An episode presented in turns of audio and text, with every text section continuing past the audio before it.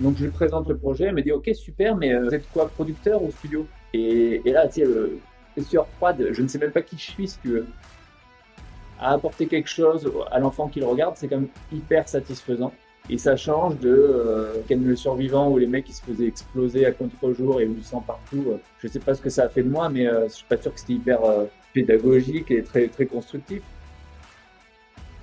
Moi, tu sais, je, vais te dire un truc, euh, je devrais peut-être pas dire, mais j'aime pas les dessins animés.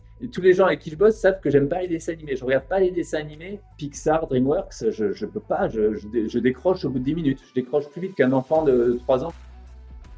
Si tu te dis que en plus de faire un, métier kiff, euh, ben t'apportes quelque chose, ben t'as tout gagné quoi en fait. Et en fait, peu importe quelque part le job, peu importe ce qu'on fait à la fin, ce que j'adore dans mon métier, c'est les gens avec qui je le fais. La créativité dans les humains pas dans les machines. Je suis Sandrine Calam, passionnée de 3D depuis des années et fondatrice de The Shading, agence 3D créative. Avec Gizmo, je vous propose de partir à la rencontre de celles et ceux qui font tous les jours la 3D, l'animation, les VFX et tout ce qui touche à l'image en général. Bonne écoute.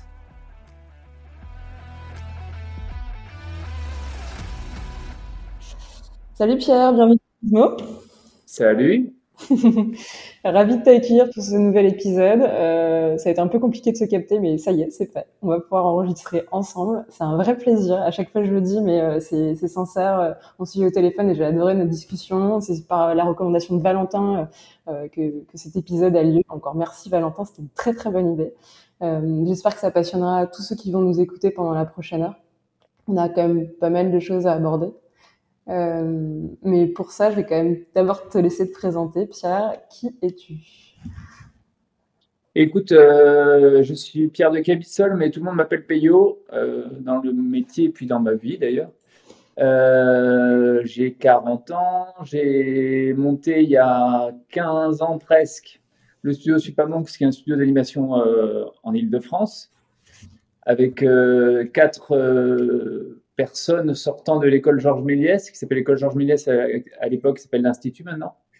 Donc il y avait Cédric Florian Lantouzi, Zwib O et Julien Bagnol. On a monté ce studio. Euh, moi, je venais pas du tout de là. J'avais une boîte de prise de vue réelle. Et les quatre sont venus me voir. Euh, j'avais un associé. Ils sont venus nous voir euh, en nous disant Est-ce que vous pouvez juste nous aider à créer la boîte En fait, vais faire les papiers, tu vois.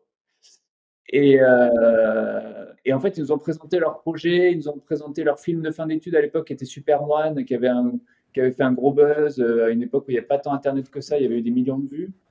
Et, euh, moi, j'ai adhéré immédiatement, je trouvais ça hyper cool, vachement mieux que. On faisait du film institutionnel avec ma boîte précédente et je me suis dit, c'est quand même vachement plus fun. Et, puis les mecs me plaisaient. Zouib, c'était un copain d'adolescence de, Montpellier. On est de Montpellier tous les deux. C'est comme ça qu'ils étaient venus, qu'ils étaient arrivés jusqu'à nous. Et puis le, une des boîtes pour qui, avec ma, ma société de films institutionnels, on faisait des films, a proposé de nous racheter. Mon associé a décidé d'y aller, moi non. Et euh, voilà, je me suis dit que je n'étais pas encore prêt à avoir un patron au-dessus de moi. et, euh, et après une discussion avec mon père au téléphone qui m'a dit Mais tu vas avoir un patron? Oh Non, c'est chiant les patrons. Mon père est avocat, donc il n'a jamais eu de patron. Euh, je me suis dit Non, en fait, j'ai pas envie. Et je vais plutôt euh, laisser sa chance à, ces quatre mecs qui m'ont l'air hyper enthousiastes, hyper talentueux, etc. Et je vais les accompagner comme moi je peux parce que franchement, de, l'époque et encore jusqu'à aujourd'hui, je ne sais pas ouvrir Maya, je ne sais pas ouvrir un logiciel de 3D, je, ne sais pas faire grand-chose en fait. Et donc, ce que je savais faire, c'était euh, organiser les choses un peu. Donc, naturellement, j'ai pris un poste de dire prod, que possible qu'on puisse parler de dire prod parce que c'était des tout petits films. Et puis, voilà, je développais ça et, euh, et mon job, petit à petit, ça a, fait ça a été de faire de la dire prod, de la réal, de monter la boîte, de monter des dossiers, d'aller chercher des subventions. Euh, un job que j'occupe encore aujourd'hui, en fait, 15 euh, ans plus tard. Euh, et tu te souviens, le tout début, pourquoi est-ce qu'ils t'ont convaincu et, quelle était l'intention quand ils ont quand ils sont venus te voir pour créer ce studio-là? Alors l'intention, c'était pas de un studio forcément au début, c'était ils avaient un projet de série qui s'appelait Les métiers, de présenter les métiers en 1 minute 30, différents métiers aux enfants. Et ils avaient vu Timto à l'époque, qui leur avait proposé un contrat, je pense, quelque chose comme ça. Ils n'étaient pas complètement convaincus de que ils se sont dit, on va plutôt le, présenter à d'autres. Ils nous l'ont présenté à nous en mode amical. On a dit, mais ouais, mais ça déchire trop. Et il faut qu'on fasse quelque chose, quoi. Et je pense que l'idée de monter un studio ensemble, elle est plus venue d'Olivier, mon ancien associé et moi-même, en se disant, non, mais il faut qu'on développe nous-mêmes ce projet, il déchire. Et le projet s'est jamais fait en fait, même si on a produit euh, sur nos fonds propres 5 euh, ou 6 épisodes. pendant quelques années, on s'en faisait un par an comme ça, pour le plaisir. Et, euh, c'est ça qui m'a motivé, c'est de voir leur enthousiasme, c'est de voir. moi, j'étais épaté aussi parce que, en plus de pas maîtriser du tout la 3D, je maîtrise pas du tout les crayons, les crayons de couleur non plus. Je sais pas dessiner, à part un Mexicain vu du ciel qui se fait qui se fait cuire un feu au plat. Tu vois, je sais pas faire autre chose. Donc, euh, j'étais aussi épaté, tu vois, la découverte du dessin animé.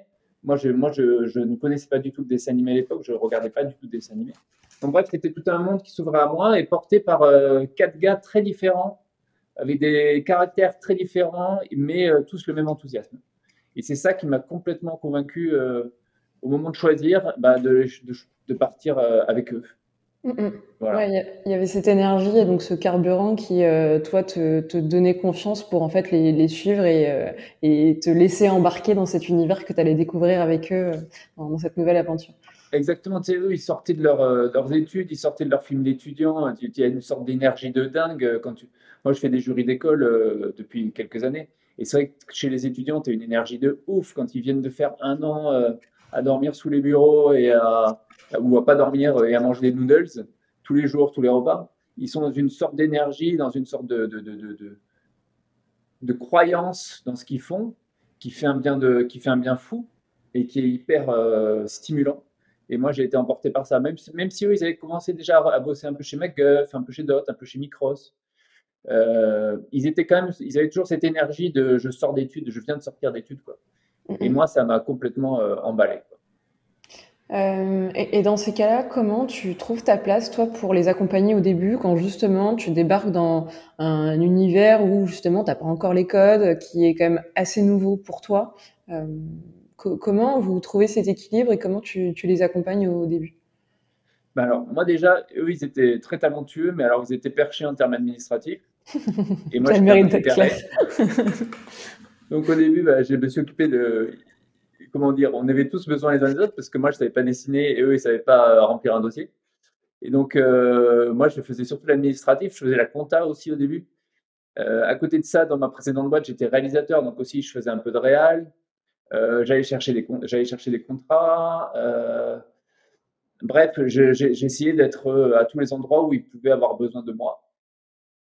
Et eux, je pense qu'ils avaient besoin de se sentir peut-être d'avoir une sorte de regard extérieur sur, euh, sur l'équipe qui formait. Parce que malgré tout, ça faisait quelques années qu'ils bossaient ensemble et, euh, et euh, c'était des vieux couples additionnés. Et ça leur faisait du bien d'avoir un regard extérieur. Ça, les rassurait aussi d'avoir quelqu'un qui avait déjà eu une boîte et qui savait comment faire. Alors qu'entre nous, c'est pas grand-chose hein, de monter une boîte et de, la. Purement administrativement, c'est pas grand-chose. Et voilà comment j'ai trouvé ma place en étant un peu euh, au four et au moulin sur les, sur les sujets qu'eux ne maîtrisaient pas. Mm, mm. Et sur lequel, bah, du coup, tu apportais, comme tu disais, ce regard extérieur euh, euh, et, un peu extérieur par rapport à ce groupe qui se connaissait très bien. Et puis même de par ta position, au moins tu pouvais être très critique et peut-être leur éviter certaines erreurs que s'ils avaient été tous les quatre. Ouais, alors, en même temps, ils m'enthousiasmaient tellement que je pense que j'ai plutôt plongé avec eux dans les erreurs que, que, que toute autre chose. Euh, mais, oui, mais je pense que j'étais rassurant pour eux. Et, euh, et c'est là que, notre, que ça a bien marché, qu'il y a eu une osmose, parce que euh, je marchais pas sur leur plate-bande, on va dire, parce que de toute façon, je ne savais pas faire ce qu'ils faisaient. Ils marchaient pas trop sur les miennes, parce que de toute façon, ils savaient pas trop, ou ils mettaient beaucoup plus de temps que moi à faire ce que moi je savais faire. Et, du coup, on a, petit à petit, on a réussi à, monter. Mais ça s'est pas fait du jour au lendemain. Hein. On est restés tous intermittents pendant un petit moment on a profité de ce merveilleux système où on pouvait bosser euh, quelques jours et puis euh, le reste du temps le libérer pour, euh, pour la boîte. et, et, puis voilà, petit à petit. Et puis il est arrivé un moment où on s'est dit qu'est-ce qui va faire qu'on n'ait pas juste des intermittents qui se font plus des petits films de temps en temps pour d'autres, en prestataire pour d'autres boîtes?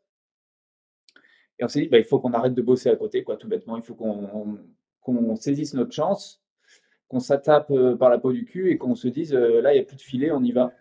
Donc on a pris des locaux Euh, donc, c'est tout, tout, de suite, tu te retrouves avec une charge de 2000 balles par mois et tu dis, bah, il faut que les films y rentrent, sinon c'est pas possible.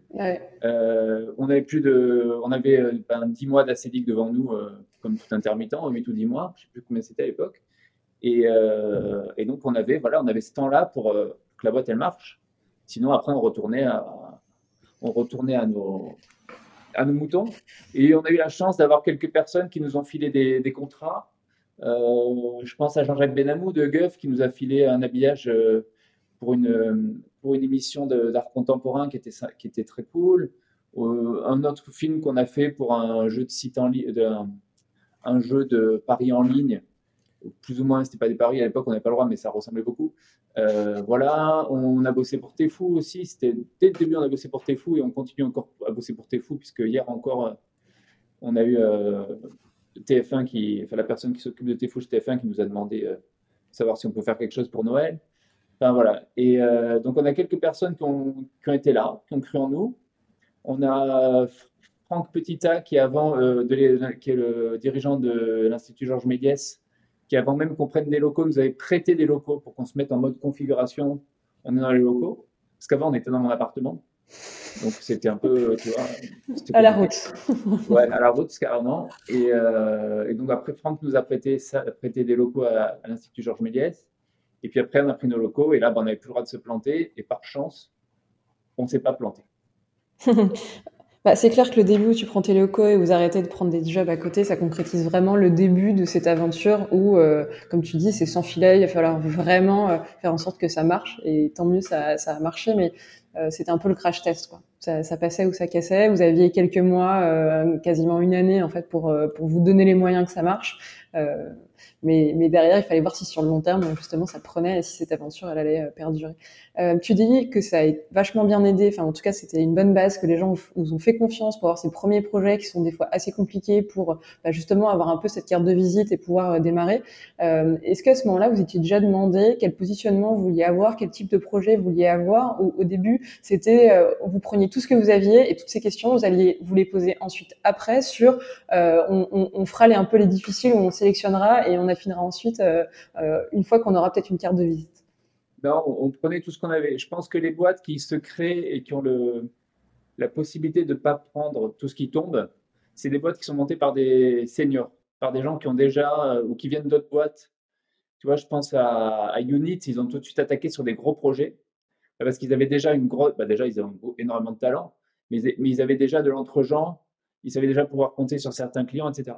Nous, non, on prenait tout ce qui passait euh, et, au-delà de ça, je vais te dire, on ne savait même pas si on était producteur, studio. C'était ultra flou. Je me souviens d'être allé voir une dame avec le projet, euh, euh, avec Eva Baron, qui, est une, dame célèbre dans la production française de, dessins animés, et avec le projet des métiers dont je te parlais.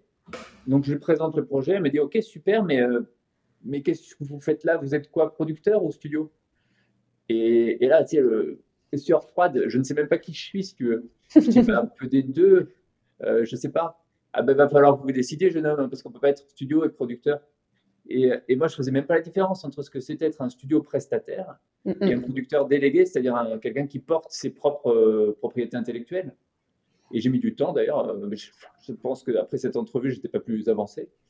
Mais euh, et aujourd'hui, ceci dit, on est prestataire et producteur délégué. Donc, en fait, on était un petit peu en avance. On savait qu'on pouvait faire les deux et inconsciemment. Ok. Euh, tu peux un tout petit peu plus développer justement la, différence entre studio et producteur euh, et justement ce que tu n'avais peut-être pas compris à, l'époque et que tu as compris peut-être plus tard. Et... Bah, c'est deux choses différentes. Studio, tu es prestataire, c'est-à-dire que tu as des clients. Ça peut être des agences, ça peut être des boîtes de prod, ça peut être des, des annonceurs en direct qui viennent te demander de fabriquer un film. Tu fais ton film, tu leur rends, c'est fini, enfin, c'est fini. Quoi et euh, c'est pas quelque chose qui t'appartient, c'est pas ta propriété à toi, on va dire. Alors quand tu es producteur délégué, tu développes tes propres euh, IP, tes propres euh, propriétés intellectuelles. C'est-à-dire que tu vas soit des trucs qui sortent de la tête des gens avec qui tu travailles, soit ben, tu vois une BD pour enfants dans, un, dans une librairie, tu dis ça, ça serait génial adapté en, en, série télé par exemple. Et bon, là commence un très très long travail d'adaptation qui peut prendre plusieurs années.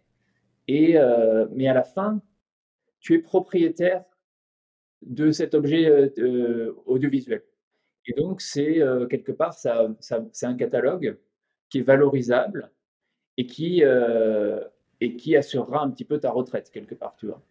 Parce que ce le, le, le, propriétaire du catalogue avec Olivier Tom dedans, il est bien, si tu veux, parce que Olivier Tom, ça passe tout le temps depuis 30 ans. Et à chaque fois, bah, c'est les droits qui tombent pour, pour la société qui est productrice déléguée de Olivier Tom, pour citer Olivier Tom. Et le studio prestataire peut changer, euh, la production, ça reste toujours sa propriété intellectuelle. Et le studio prestataire, si tu veux, tu n'as pas de. Ou rarement, sauf quand tu as des contrats un peu longs. Nous, ça fait 8 ans qu'on bosse pour euh, Quick, euh, les fast-food. Donc on sait que tous les mois, on va avoir un film Quick et c'est hyper rassurant et tout. Mais c'est assez rare, en fait. Et tu es un peu dans l'angoisse, quand même, malgré tout, de bah, tu as fait ton trailer de jeu vidéo, tu as fait ta pub, tu as fait ta prestation pour un long métrage, une série.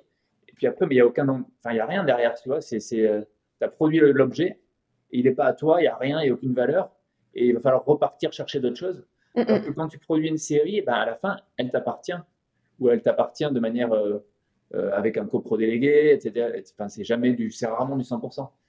Et, puis elle appartient souvent à la banque aussi qui t'a prêté les sous pour de vrai. Mais au bout de quelques années, elle t'appartient. Et c'est plus euh, Et donc là, aujourd'hui, tu, tu, développais que vous étiez à la fois studio et euh, producteur. Euh, au début, vous étiez que studio, puis progressivement, ça a grossi, et donc vous avez changé et vous avez voulu avoir ces deux casquettes? Comment ça s'est passé? En fait, on a eu un, gros coup de bol, je pense, qui est que c'est toujours les métiers. Je reviens à cette, cette série Les métiers. Et moi, j'avais travaillé en, avec une stagiaire euh, Eleonora Marinoni sur adapter le concept des métiers, mais au sport. Mais vraiment, c'était pour l'occuper. On était en creux de pro, on n'avait rien. Euh, et j'avais dit, bah attends, on pourrait faire la même chose sur les sports, présenter les sports aux enfants et tout. Et puis, euh, par quel biais, je sais pas, on, déjeune avec euh, quelqu'un chez Disney, Clément Lestrade chez Disney, qui dit, ah ben nous, on, a des obligations maintenant au niveau de l'État sur le manger et bouger. Et là, paf, et là, paf, alors je ne crois pas que c'est. Est-ce que c'était moi ou est-ce que c'était mon associé euh, Julien? Je crois que c'était Julien parce que je n'ai pas l'image en tête de ça, donc ça devait être lui. Il lui dit bah, Attends, bouge pas. il lui sort euh, l'iPad et il lui sort euh, genre ben, tout ce qu'on avait fait sur les métiers mais adapté au sport. Et Clément dit bah, C'est exactement ça que je veux. Et, donc, c'est comme ça qu'on a fait en fait notre première série pour Disney direct. Disney, Gulli et Canal sur un travail fait avec une stagiaire quelque part qui était très talentueuse, mais voilà. Et, euh, et parce que le jour où on nous a demandé, ben, on avait un truc à montrer en fait. Et donc on a mis le pied dans la production déléguée comme ça, et on s'est dit non mais en fait c'est génial ce truc. La production, c'est déjà c'est hyper rigolo. Ensuite il y, a un peu d'argent. Ensuite ça t'assure une visibilité sur quelques temps. Tu sais que tu as quand même 6, 7, 8 mois de fabrication, donc où tu es un peu plus relax, tu veux, euh, plutôt que des pubs qui font, euh, que tu fais en un mois et puis après tu sais pas ce qui se passe. Et du coup, on a commencé à dire, bah, il faut qu'on développe ça. Et on a recruté à ce moment-là euh, Valentine Deblinière, qui s'occupe de la prod déléguée avec mon associé Julien au studio, et qui elle-même, avec Julien, ont commencé à, proposer des projets. Et, Valentine a, mis le doigt sur un projet qui s'appelle Pompon, Pompon Ours, qui est une BD de Benjamin Shaw, euh, qu'elle a adoré. Elle a dit, mais ça, il faut qu'on le développe en série. Et puis, cool, ça a marché. Donc, c'est sur France Télévisions depuis euh, Toussaint dernier, je crois, ou Noël, je ne sais plus. Euh, et là, on est quasiment à deux doigts de re-signer une, saison, une, nouvelle saison. À côté de ça, on s'est dit, bah, nous aussi, on est capable d'écrire et d'avoir des idées. Et on a tous proposé des idées. Puis il y a une idée qui est sortie qui s'appelle Droners, euh, qui, est son, qui, passe sur TF1 aussi depuis Noël, en fait, de 26 fois 22 minutes, sur lequel on est en copro euh, délégué avec Cybergroup et, euh, et en copro exé avec La Chouette Compagnie. Et voilà, ça s'est fait comme ça, si tu veux, par, de manière de vraiment coup de bol, quoi. Enfin, tu vois, ça s'est fait coup de bol. Et en fait, on s'est rendu compte que ce coup de bol, en termes de construction de patrimoine, bah, c'était un sacré coup de bol. Ouais. Et puis vous étiez là au bon, au bon endroit, au bon moment. Vous aviez le projet qui était déjà dans les cartons. Euh. C'était un coup de bol de ouf. Mais tant mieux, ça vous a mis aussi le pied à l'étrier. c'est comme ça que vous avez démarré euh, cet aspect-là euh, de, la, de, la, production. Qu'est-ce qui fait la, la, différence entre justement les les productions qui vont être validées, sur lesquelles on va vous suivre, que ce soit les banques ou les distributeurs Ah ben ça, si je savais. c'est gros mystère. Hein. Il y, a tellement, si je regarde le paysage audiovisuel français, les séries qui sortent, si tu veux, entre Ladybug euh, et Pompon Ours, tu as un. Enfin, dire, c'est. C'est pas, pas, la même chaîne aussi. selon les chaînes, ils ont leur, euh, leur ligne éditoriale aussi. Mais enfin, il y, a, un grand écart, tu vois, et les deux sont tout à fait valables, hein, les deux sont des bonnes séries. Mais euh, pourquoi ça, dépend un peu des, des chaînes, des personnes qu'on a en face, de la manière de savoir porter le projet, de l'enthousiasme que tu y mets, de l'air du temps, je, sais que Pompon par exemple, c'est une série très, très euh, délicate, très douce, qui apprend aux enfants de manière euh, euh, qui est hyper orientée éco-responsabilité, des choses comme ça. Voilà, puis à côté de ça, tu as des séries d'aventure pures pour les un, peu plus, les un peu plus grands. Il y a des cases à remplir aussi, il y a des choses comme ça. Mais c'est un long travail, il faut connaître les gens. et puis, il faut avoir quelques petits coups de bol.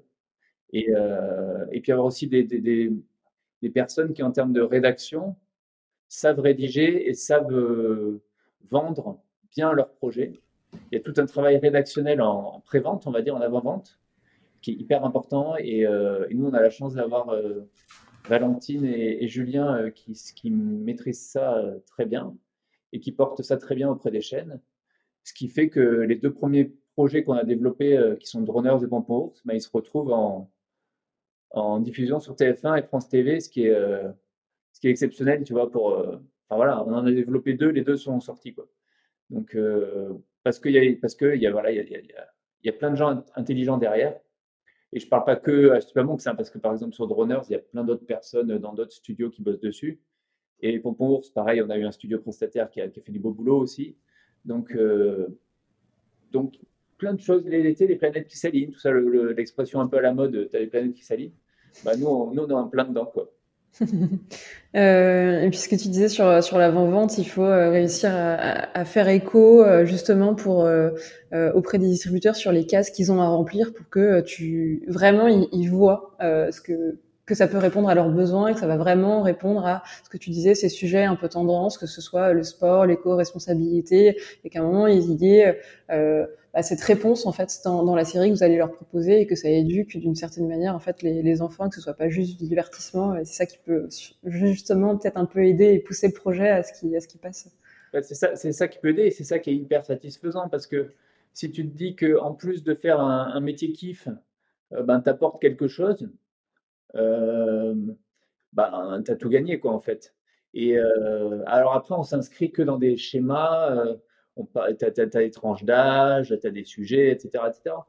Euh, il y a quelques studios qui sont game changers comme euh, Bobby Pills, euh, qui, qui, eux font de la, qui eux font du, de l'adulte, de la série plus adulte, ado-adulte, et qui ont réussi petit à petit à, imposer ça, mais c'était vraiment loin d'être gagné parce qu'il n'y avait pas de, avait pas de slot en fait pour la série ado-adulte.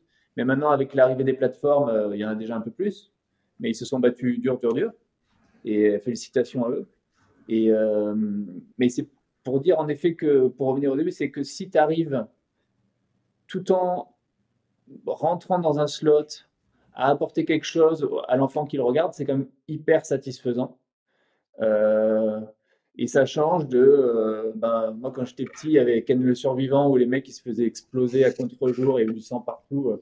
Je ne sais pas ce que ça a fait de moi, mais je ne suis pas sûr que c'était hyper pédagogique et très, très constructif. Là, non, là, c'est nous, nos Pompons Ours, notre série vedette vraiment euh, au studio. Euh, c'est un petit ours qui découvre la nature, qui découvre l'amitié, qui découvre. Et, mais c'est pas gnangnan, c'est pas, c'est, c'est, pas niais, tu vois. C'est intelligent, c'est bien fait, euh, c'est joli. Et tout le monde, tout le monde s'accorde à le dire. Et même France Télé, ils sont hyper contents du, de l'objet audiovisuel que c'est, tu vois. Et, et moi, quand ma, fille, ma grande fille regarde ça, je, je me dis, euh, bah, c'est trop cool.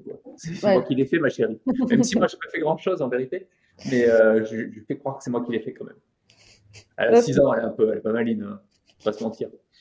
C'est une belle récompense, c'est clair, quand, tu te dis que bah, tes, tes, enfants vont être bercés avec euh, un, une série que tu as pensée, bien pensée pour les enfants, pour justement que ça, ça, les aide et que ça les aide à grandir C'est une énorme récompense, c'est un très gros cadeau et, même si elle a 6 ans, c'est plutôt chouette. Euh, tu, disais que c'était ton, kiff, ou en tout cas, euh, tu, voulais prendre plaisir à faire ce que tu faisais euh, au, quotidien et dans, ton, et dans ton boulot. Justement, c'est quoi ton kiff et qu'est-ce qui t'éclate là-dedans? Pourquoi tu le fais? Pourquoi je le fais? Euh, bah, C'était peut-être pas le. Moi, tu sais, je, vais te dire un truc je devrais peut-être pas dire, mais j'aime pas les dessins animés. tous les gens avec qui je bosse savent que j'aime pas les dessins animés. Je regarde pas les dessins animés moi, j'aime les films, euh, à part les, euh, les shonen et euh, tout ce qui est japonais, on va dire, les Miyazaki, tout ça, j'adore, mais Pixar, DreamWorks, je ne peux pas, je, je, décroche au bout de 10 minutes. Je décroche plus vite que, qu'un enfant de 3 ans qui se barre de la télé parce qu'il a pris trop d'images dans la tronche. Moi, je n'y arrive pas, je, ça me fait pas rire, ça m'émeut pas, je, je, ne sais pas pourquoi. Et donc, en fait, j'aurais peut-être dû faire vendeur de beignets sur, sur la plage, tu vois, ça aurait peut-être été plus mais bon, je n'ai pas rencontré les bonnes personnes au bon moment pour accomplir ce rêve et cette destinée de vendeur de beignets. Donc finalement, j'ai monté un studio d'animation. Et, euh, et, en fait, peu importe quelque part le job, peu importe ce qu'on fait à la fin, ce que j'adore dans mon métier, c'est les gens avec qui je le fais. Tous les matins, enfin pas depuis un an et demi, mais tous les matins, je viens au studio et là, j'ai 60 artistes, euh, aussi, ou personnel administratif, mais en gros des artistes et je ne sais pas qui dans sa vie peut dire qu'il se lève le matin et qu'il va, il prend son scout, il fait 10 minutes de scout, il arrive dans un endroit qui est hyper stylé, euh, c'est autour de moi, là, je suis au studio, et qu'il va être avec 60 artistes, tu vois. Et 60 jeunes artistes qui ont entre 22 et 30 ans. Donc ils te tiennent en plus euh, au, courant de ce que c'est euh, la jeunesse aujourd'hui, qui te tiennent au courant, qui te montrent des trucs, des, des, des, des films, des machins, etc. Enfin, et puis qui te stimulent intellectuellement, qui te stimulent artistiquement, qui, qui, qui, qui, vont voir des expos, qui vont au théâtre, qui vont au cinéma, parce qu'ils ont besoin, ça les alimente, tout ça. Et puis ceux qui n'y vont pas, en plus, on les incite à y aller. Euh, ben moi, je trouve que c'est le grand kiff. Et on fabriquerait des pneus, je fabriquerais des pneus avec 60 artistes, je, serais hyper content de fabriquer des pneus. Et il se trouve que je crois que dans la fabrication de pneus, il n'y a pas tant d'artistes que ça. Donc je suis hyper content de, au quotidien, mon kiff, c'est de bosser avec ces gens-là. Ouais, et d'être vraiment dans cet environnement qui est stimulant et, euh, et où euh, tu, tu, découvres encore en fait euh, à leur contact énormément de choses et, toi ça, te, ça, ça t'éveille ou en tout cas ça te, ça te, rend encore plus vivant et c'est ça ton, ton kiff. Bah ça, ça t'enrichit intellectuellement, ça t'enrichit culturellement, ça t'enrichit humainement. à un moment, que demander de plus, tu vois Ça peut me rendre millionnaire en plus, ça pourrait m'enrichir d'argent encore plus, ça serait génial mais, euh, mais déjà, l'enrichissement humain, artistique et culturel, euh, ça n'a pas de prix, tu vois. Ouais.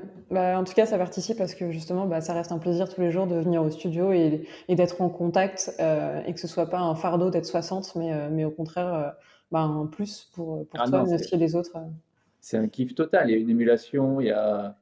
Et puis, comme je te disais, il y a des, il y a des artistes, mais il y a aussi des, des techniciens, mm -mm. Il y a du dev, des IT, euh, mais tu as aussi, euh, il y, y, a un bureau là-bas, tac, tac, qui est le bureau administratif où tu as un DAF, une contrôleuse de gestion, euh, une, une, une, juriste, business affaires. Et, et tous ces gens-là, ça te fait un, melting pot extraordinaire quand tu vois euh, Sar, qui est notre contrôleuse de gestion, qui va, qui va parler à Steve, qui est notre leader aidé, qui va parler à Simon, qui fait du rig, qui va parler à Claire, qui est, euh, qui est CG Sup. Ces gens-là qui, ne, ne, ne, ne, viennent pas des mêmes univers tous et qui euh, font des choses tellement différentes, mais qui font tous ensemble pour qu'à la fin, on puisse livrer un film, une série, euh, ce que tu veux. Bah c'est hyper agréable à voir. Quoi. Moi, je, moi, je, moi, je suis en kiff toute la journée. c'est aussi là où, passer le stade où on est tout seul, justement, on se met en équipe, et encore plus quand l'équipe elle est grosse, euh, c'est le facteur multiplicateur et puis seulement euh, addition. Euh, tous ces gens qui sont très différents, mais qui savent aussi bosser ensemble, c'est derrière une puissance qui se multiplie et que tu es capable de déployer sur des projets qui rend du coup la, portée, mais les projets aussi que tu peux faire beaucoup plus importants et, et, impactants, d'où ces, ces, séries que vous arrivez à faire. Et ça, quelque part, le secret, il réside aussi dans l'équipe que vous avez montée. Et, ah bah et à quel point les gens sont soudés. Euh. Ce, n'est que l'équipe. Hein. Je veux dire, il n'y a, pas de, a pas de mystère. Enfin, euh, c'est eux qui portent tout. Vraiment, ils portent tout. C'est pour ça aussi qu'on leur fait euh, une confiance qu'on leur donne beaucoup, qu'on leur met beaucoup de clés entre les mains, si tu veux, beaucoup de, on leur donne beaucoup de cartes avec lesquelles jouer. Parce que, je veux dire, moi, je ne sais pas faire euh, contrôle de gestion. Moi, je ne sais pas faire CG Sup. Je ne sais pas faire, pour reprendre les, postes que je te parlais, je ne sais pas faire du rig et je ne sais pas faire du dev. Donc, à un moment, si, je ne fais pas confiance à ces, personnes-là euh, pour faire bien ce qu'ils savent faire, leur, leur expertise métier, ben, je me tire une balle dans le pied. En revanche, mon rôle, ça peut être de les faire bien communiquer. Si je vois que euh, de trouver les bonnes méthodologies de communication, si je vois que ça passe pas, et souvent ça passe pas. Hein. je veux dire, l'humain, euh, les humains, ils s'engueulent. Hein. Euh, tu vois ce que je veux dire C'est pas non plus les bisounours, tu vois. Et mais il faut trouver le truc, il faut mettre un peu de miel, il faut. Et souvent, je m'y prends sûrement mal. Parfois, je m'y prends un peu bien, c'est des petites victoires. Et, et c'est mon quotidien. Et, ça inclut quoi, du coup, ton quotidien et la, casquette de euh, gestion de production? De pardon? Qu'est-ce que ça inclut sous ta casquette de gestion de production, justement, ton, ton quotidien et comme tâche? Alors, moi, je suis, euh, je, suis, directeur des productions au studio, euh, mais je suis un directeur des productions un peu, alors pas laxiste, parce que je, suis quand même, j'essaie de suivre tout ce qui se fait, mais qui fait vachement confiance. C'est-à-dire que moi, je n'ai connu que Supamonks, donc, quand là, on a, euh, là, on vient de sortir un 70 minutes spécial euh, pour les lapins crétins. En 8 mois, on a sorti 70 minutes sur un pipe blender qu'on n'avait jamais fait, qui n'est pas notre pipe, euh, en full remote parce que Covid. Donc, si tu veux, waouh. Et là, on a, on a des, on a des vies angéliques qui font de la prod depuis 15 ans et qui arrivent et qui prennent le dossier à bras le corps. Et, ils sont bien plus capés que moi, si tu veux. Je vais pas leur apprendre la prod. Quoi. Tout ce que je peux faire, c'est essayer de les mettre dans les meilleures conditions pour qu'ils aient de quoi travailler euh, correctement et dénouer parfois certains nœuds que, qui porteraient à ma connaissance en disant ça, je peux pas. Euh, est-ce que tu peux voir euh, au niveau de l'équipe ou est-ce que tu arriverais à me débloquer un peu de sur le budget Est-ce qu'on peut débloquer un peu d'argent pour faire ça? Parce que mais regarde, on le regardera, on le, retrouvera ailleurs cet argent qu'on met maintenant, mais il faut que tu me le valides des choses comme ça. Je ne suis pas du tout euh, dirigiste, si tu veux. Mon idée, c'est de me mettre à la disposition de l'ensemble des dires de prod ou des chargés de prod pour leur euh, faciliter le boulot. C'est pas de c'est pas de dire on fait comme ça parce que ça serait complètement idiot parce que moi je je, je, suis pas le meilleur pour euh, il y a des gens qui sont bien plus capés que moi avec qui je travaille et il faut que je leur fasse confiance quoi. Mm, mm. Tu es, le chef d'orchestre et tu sais que tu as en dessous des gens qui sont très compétents et ton job, c'est pas de faire justement le, travail à leur place, mais de leur donner tous les outils et les moyens pour que euh, à qu'un moment ils soient bloqués, ils puissent vraiment le faire. Ouais, c'est ça. Et je suis le chef d'orchestre où donc je sais pas jouer du violon, je sais pas jouer de la guitare, je sais pas jouer de la contrebasse euh, ni, du tuba, mais je sais à peu près comment les faire jouer ensemble. Et je pense que dans l'orchestre, il y a des gens qui seront sûrement meilleurs chefs d'orchestre que moi euh, un jour, ou qui le sont peut-être déjà, mais qui excellent tellement à jouer du tuba que ça serait dommage de ne pas les laisser jouer du tuba, mais en disant aux autres, taisez-vous, écoutez-les jouer du tuba, parce que là, il, là, il te joue un morceau de tuba de ouf. Et voilà, c'est un peu mon job. Euh, c'est une jolie définition, je trouve. En tout cas, ça, ça démystifie un peu, euh, je trouve, cette, cette partie. je suis content que tu, tu l'aies aimé parce que je trouvais que ma métaphore n'était pas géniale, mais euh, je suis content que tu l'aies aimé. si, si, elle est très bien. je, la trouve pas mal. Euh, on a un petit peu switché l'histoire, ou en tout cas, on, on, l'a mis en pause. Comment vous êtes passé de 5 au tout début à 60 aujourd'hui? Qu'est-ce qui s'est passé depuis tout ce temps et est-ce qu'il y a eu des étapes un peu euh, marquantes euh, et, justement qui vous ont fait euh, à la fois peut-être vous poser des questions qui vous ont vachement structuré, mais aussi des projets qui vous ont fait peut-être gagner en notoriété et donc derrière vous avez dû vous adapter et donc recruter et donc grossir? Ouais, ouais, ouais, carrément.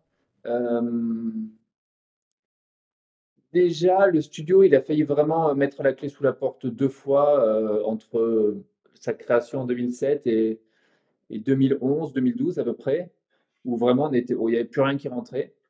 Et on a eu, euh, on a eu deux coups de bol, on va dire, euh, de clients qui nous ont fait confiance. Le premier, ça a été Ubisoft pour une cinématique de jeux vidéo. On était, il y avait, en gros, il nous restait deux semaines hein, de, de, trésor, euh, on pouvait rien faire. Et là, paf, une cinématique de, de jeux vidéo. À l'époque, c'était les lapins crétins remontent dans le temps, je sais plus quoi. Et, euh, et tout à coup, bah, c'est un gros budget et euh, quelqu'un qui nous fait confiance chez Ubisoft, deux, trois personnes. Et on a fait le truc et on a pu redécoller. Et un an plus tard, peut-être, ou deux ans plus tard, pareil, gros creux de vague. Et là, coup de bol, on, gagne avec une agence, le, alors on est prestataire pour l'agence, le budget Quick, dont je te parlais tout à l'heure. Et, et c'est une pub tous les mois. Qui, on sait que pendant trois ans, on va avoir une pub tous les mois, donc on peut construire. Et à ce moment-là, et même un peu avant, on a euh, eu l'intuition qu'on pourrait devenir, qu'il fallait CDIser les gens, que c'était hyper important, que le CDI, c'est une manière de t'assurer. C'était beaucoup, c'est beaucoup de charges, hein, c'est flippant d'avoir des CDI parce que ça, c'est pas comme des intermittents où tu peux faire la géométrie variable, etc. Donc c'est des charges, mais tu sais que quand le projet il tombe, tu as les gens qui sont dispo et que, et que tu pars pas un temps de ouf en recrutement, en onboarding, et tout ça, ça prend un temps et ça coûte des, sous de ouf, ça. Et, donc, on a commencé à CDIser et on a commencé par CDIser Damien Courreau, qui, euh, était lead R&D. Euh, il était chez, en R&D chez McGuff. Il est venu chez nous en, en devenir notre lead R&D. Il a créé un pipe. Nous, on savait même pas ce que c'était un pipe. Nous, on faisait avec des clés USB, des disques durs, tu vois, on se passait des trucs. Et euh, il a vraiment structuré le, studio et pour ça, je serai toujours très reconnaissant. Euh, et, petit à petit, voilà, on a commencé à CDIser les gens, à, se dire, voilà, ben, un tel, euh, il y a Maxime Caron qui est arrivé après, qui a pris le rôle de CG Sup, il y, a, des gens qui nous suivaient depuis le début, l'homme, voilà, qui petit à petit, qui petit à petit, on, on, on solidifie, consolidait l'équipe. Et on a pu le faire parce qu'on avait, euh, c'est tout con, hein, mais on a pu le faire parce qu'on faisait des films pour des fast-food. Hein. Il n'y a, pas, a pas à chercher beaucoup plus loin. Euh, et, voilà. Et petit à petit, voilà. Et puis l'étape suivante, vraiment de, il y a deux étapes encore. Bah, C'était quand on a commencé à faire de la prod déléguée. Ça, c'est encore autre chose. Et puis la, dernière étape, ça a été le Covid. Figure-toi, elle n'est pas si vieille la dernière étape. C'était il y a un an et demi. Où, euh, où tout à coup, du jour au lendemain, on a dû fermer, comme tout le monde. Mais nous, on a eu une, chance, quelque part. Enfin, alors c'est dramatique, hein, le Covid et tout, mais euh, nous, quelque part, on a eu une chance. Euh, c'est qu'on avait un outil qui s'appelle Rimo, euh, qui est développé par une société qui s'appelle Ubitech, et qui nous permet, de manière très flex et vraiment instantanée, de prendre commande à distance des ordi du studio. C'est-à-dire quelqu'un qui est chez lui, vraiment, il peut, mais vraiment, mais c'est alors, c'est une techno qui existe, mais là, elle est, poussée à, une qualité de ouf. Et, euh, et on l'avait déjà mise en place parce qu'il y avait eu les, grèves et les, mouvements des Gilets jaunes euh, quelques temps avant. Et, euh, on, s'était retrouvés coincés parce que nous, on est en, en, banlieue et les gens ne pouvaient pas forcément venir à vélo, machin, etc. Enfin, tu vois, c'était. On s'est dit, mais qu'est-ce qu'on fait et tout. Et là, on s'était tourné vers UITech pour nous mettre en place ça. Et donc, quand le Covid était arrivé, en fait, en deux jours, techniquement déjà, technologiquement, c'est comme si c'était quasiment transparent. Après, il y a eu un boulot de ouf sur euh, l'organisation humaine, euh, euh, tout ça, parce que l'organisation du travail, de la communication, c'était complètement autre chose. Mais déjà, on savait qu'on pouvait tomber les films, et beaucoup de nos concurrents ne pouvaient pas.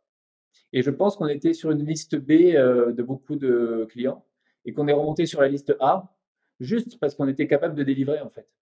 Et du coup, on a fait notre premier film pour euh, Psyop, qui est une, euh, qui est une sorte d'agence créative euh, aux États-Unis, qui, qui, était une référence depuis le début de notre. depuis, depuis que j'ai envie de te dire, depuis qu'on était tout petit, mais depuis qu'on était tout jeune dans le métier, on voulait bosser pour Psyop. Paf Un mois après le confinement, premier film pour Psyop.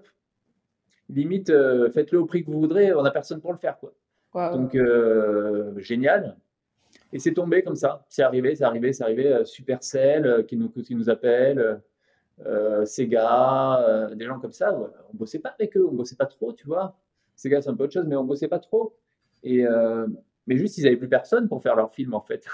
personne aussi réactif et, aussi robuste que nous, en fait. Et ce qui est génial, c'est qu'on les a délivrés, les films, et on les a délivrés dans une qualité à laquelle ils ne s'attendaient pas. Et du coup, bah, on rebosse avec eux non-stop depuis. Et ça fait, euh, ouais, voilà, ça fait bah, depuis le Covid, en fait. Le Covid, pour nous, a été un accélérateur. Et je pense qu'avant le Covid, on, devait être 30 et qu'aujourd'hui, on est plutôt 60, 80. Parce que, voilà, il y a des gens qui nous ont. par la force des choses, ils ont dû nous faire confiance et on n'a pas déçu leur confiance.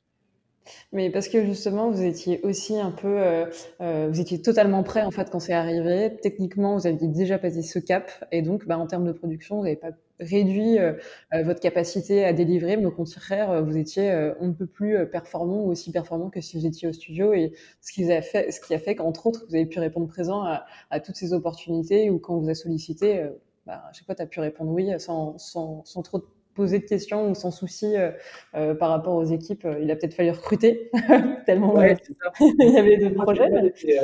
Moi, j'avais des chocottes au début, hein, quand, et quand Emmanuel Macron dit bon, ben, on va mettre en place le chômage partiel, je dis ouais, carrément, on met en place le chômage partiel, évidemment.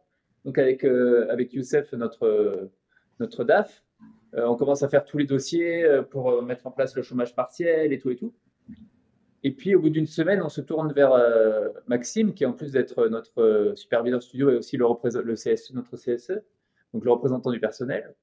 On lui dit voilà, il faudrait que tu signes le, la mise en chômage partiel. De... Et euh, il nous rappelle le lendemain, il dit non, je signe pas ça, moi. Il dit bah attends, mais t'es un ouf, quoi? C'est une, bouffée d'oxygène, on ne sait pas de quoi demain sera fait. Il dit, non, mais vous vous rendez pas compte, en fait, tout le monde bosse là. En fait, on peut pas euh, dire qu'on est en chômage partiel alors tout le monde bosse et on s'en rendait même pas compte, si tu veux.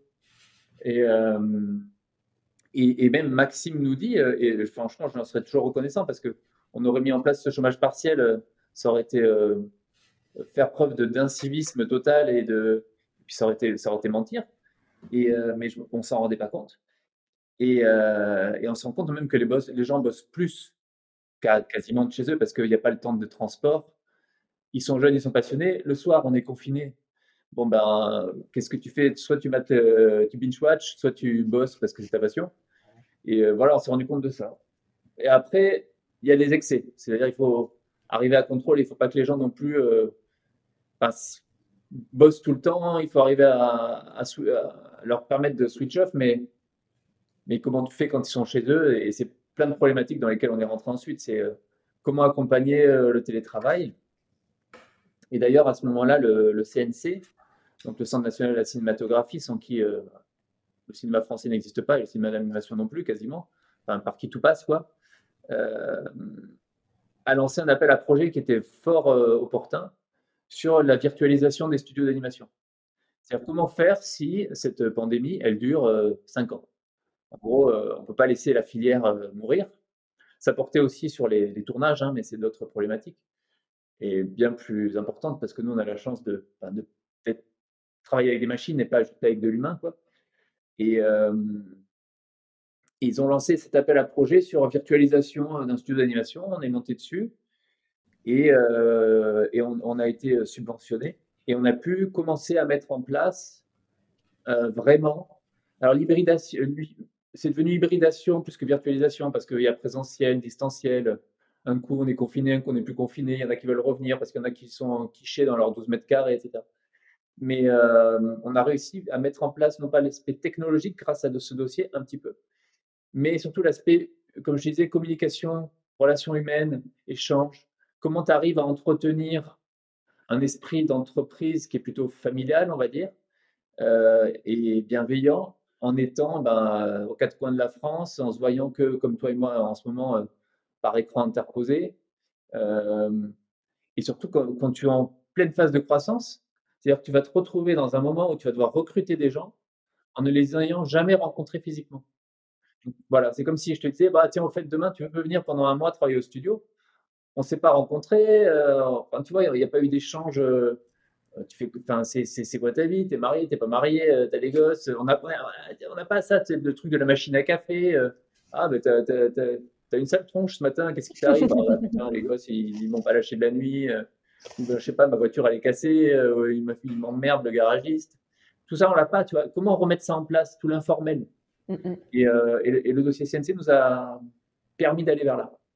Et, et justement, j'arrêtais pas de noter à savoir quel outil de communication vous avez mis en place, comment tu les accompagnes, ces gens en, qui sont en télétravail et qui bah, font des heures et beaucoup trop d'heures et qui ont beaucoup de mal à, switcher parce qu'en fait, ils sont, ils sont un peu enfermés chez eux, ils n'ont pas trop le choix, surtout sur la durée quand ça, ça, ça, ne s'arrête pas et au bout d'un an ou un an et demi, dans certaines boîtes, des gens qui ont pété des câbles parce qu'ils n'en pouvaient plus.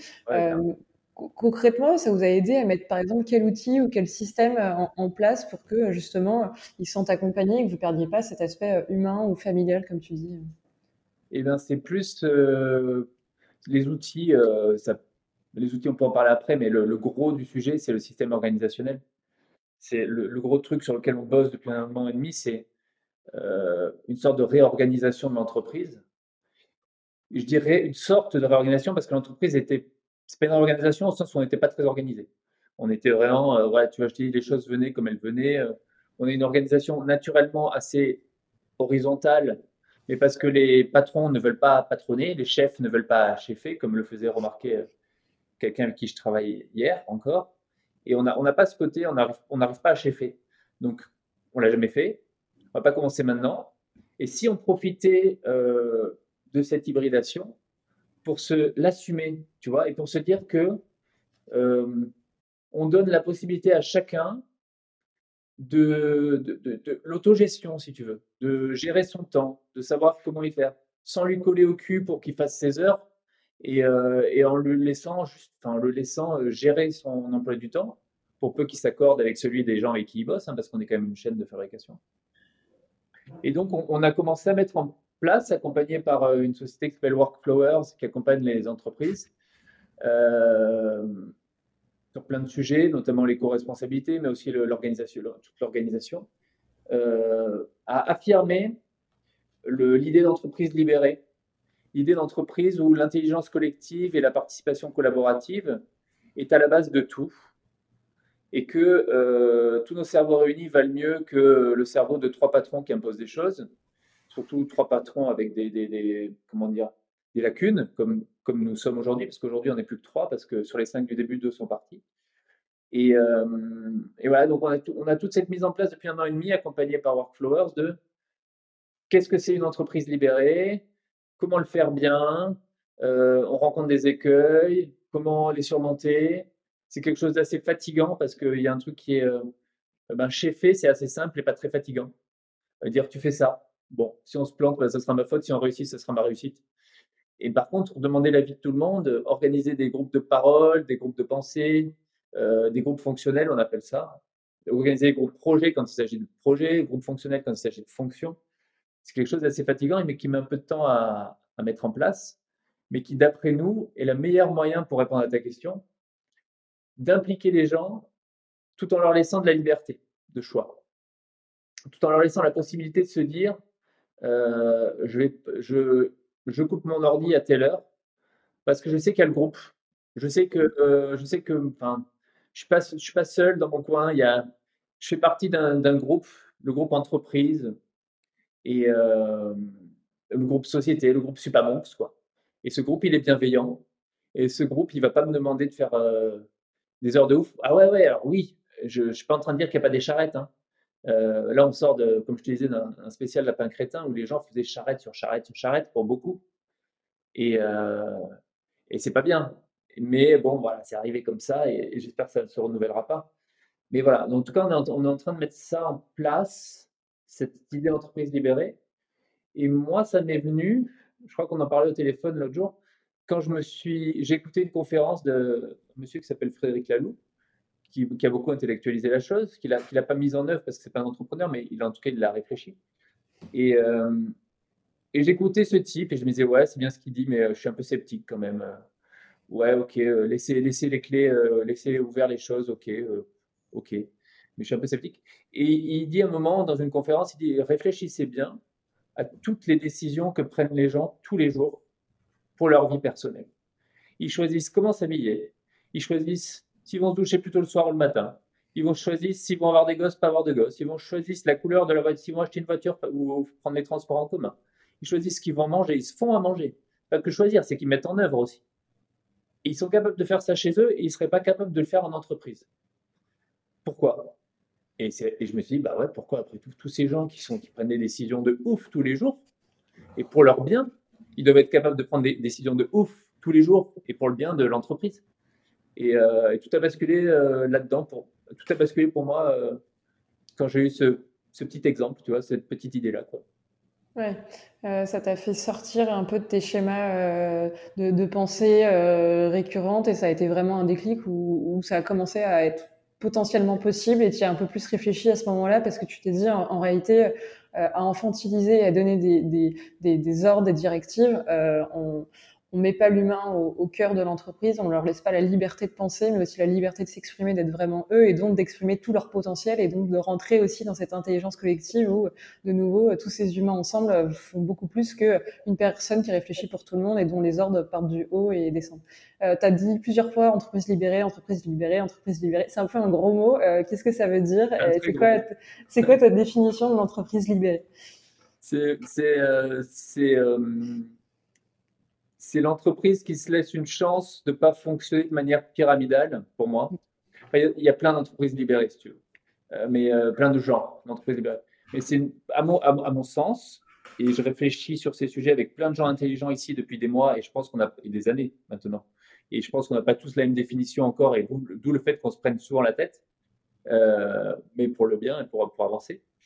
Pour moi, c'est une entreprise qui se laisse la possibilité de ne pas fonctionner de manière pyramidale, mais de fonctionner grâce à l'intelligence collective et en se disant qu'à plusieurs, on est beaucoup plus intelligent que tout seul et qui se laisse la possibilité de, de, de, sortir des, dogmatismes de, de, ce que c'est une entreprise, mais de ce que c'est aussi notre société. C'est-à-dire que depuis le plus jeune âge, euh, à l'école, il y a le maître, la maîtresse, et puis il y a l'apprenant, il y a l'enfant.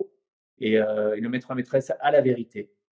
Moi, je le vois avec mes filles. Hein, la maîtresse, elle a dit ça. Je dis, mais c'est un peu con, non? Elle dit, ben non, la maîtresse, elle l'a dit. Et tu vois, c'est Dieu, quoi. Et, et voilà. Et, tu reproduis ça tout le temps, tout le temps, tout le temps, pendant tes études, même dans le, cocon familial, hein, c'est-à-dire le, les parents disent et les enfants font, acceptent. Et puis quand tu arrives en entreprise, c'est pareil, le patron dit, et puis ton N plus 1 dit autre chose, enfin dit, et puis ton N, plus, il dit un N plus 2, etc. Et l'idée, c'est de, d'arriver à sortir de ça et à se dire que de l'expert métier qui a 15 ans de métier, 20 ans de métier, jusqu'au stagiaire, la vie de tous est intéressant. Euh, la vie de tous doit être écoutée. Euh, que le stagiaire doit se dire bah ouais, lui, c'est vrai que ça fait 20 ans qu'il fait ce métier, donc il a sûrement plein de choses à apporter plus que moi, mais j'ai quand même une petite idée là, j'ai quand même essayé de lui glisser. Et que l'expert métier doit se dire eh ouais, ça fait stagiaire, ça fait 20 ans que je fais ce métier, euh, quand même, écoute-moi. Bon, mais je vais quand même t'écouter aussi parce que tu as peut-être un truc, quoi. Tu as peut-être, je sais pas, moi, c'est peut-être 20 ans que je fais mal les choses et toi, tu as peut-être découvert un tuto euh, sur YouTube il y a deux semaines qui permet de faire en 10 minutes ce que je fais en 15. Et les 5 minutes de delta, ils sont énormes. Voilà, l'entreprise libérale, c'est ça, c'est essayer d'écouter tout le monde euh, et de se dire qu'il n'y a pas une parole qui vaut plus que d'autres et d'aller vers euh, cette intelligence collective euh, qu'on appelle de nos voeux et qui n'est pas si facile que ça à mettre en, branle, mais, euh, mais qui apporte vraiment de belles choses au quotidien. Et nous, on est vraiment au début, ça fait qu'un an qu'on bosse là-dessus et, ça va prendre des années parce que tu passes pas d'un. Tu, tu, tu reformates, tu changes pas ton, la manière dont tu as formaté depuis que tu es gamin, tu changes pas, tu changes pas le, le logiciel comme ça. Et, moi, le premier, moi, je galère sur certains trucs, je vais te dire. Et puis le lâcher prise de quand tu as été patron euh, ou, sur des coups de tête, tu dis vas-y, on fait ça. Et puis il n'y a personne qui va te le reprocher. Et là encore, moi, il m'arrive sur des coups de tête de dire vas-y, on fait ça. Et puis derrière, on va me le reprocher. c'est pas. C'est chelou, tu vois. Moi, tu vois, il faut moi aussi que je sorte de mes. De mes des choses qui me paraissent normales, tu vois. Donc, c'est un taf au quotidien et c'est hyper stimulant et c'est hyper cool. Et c'est plein de grandes joies et c'est plein de prises de tête, mais c'est plein de, de, de, succès aussi. Et, euh, et, ça suit, je pense, quand même, ça suit quand même l'évolution de la société. On veut plus trop être comme, euh, on veut plus trop être des moutons euh, pour la plupart d'entre nous, on va dire. Et je pense que ça, ça accompagne bien ça. Et, et je retrouve ces réflexions on participe à un groupe qui s'appelle euh, Open Mind, euh, qui regroupe euh, pas mal de studios autour de questions. Il y a Open Prod, Open Dev, Open machin.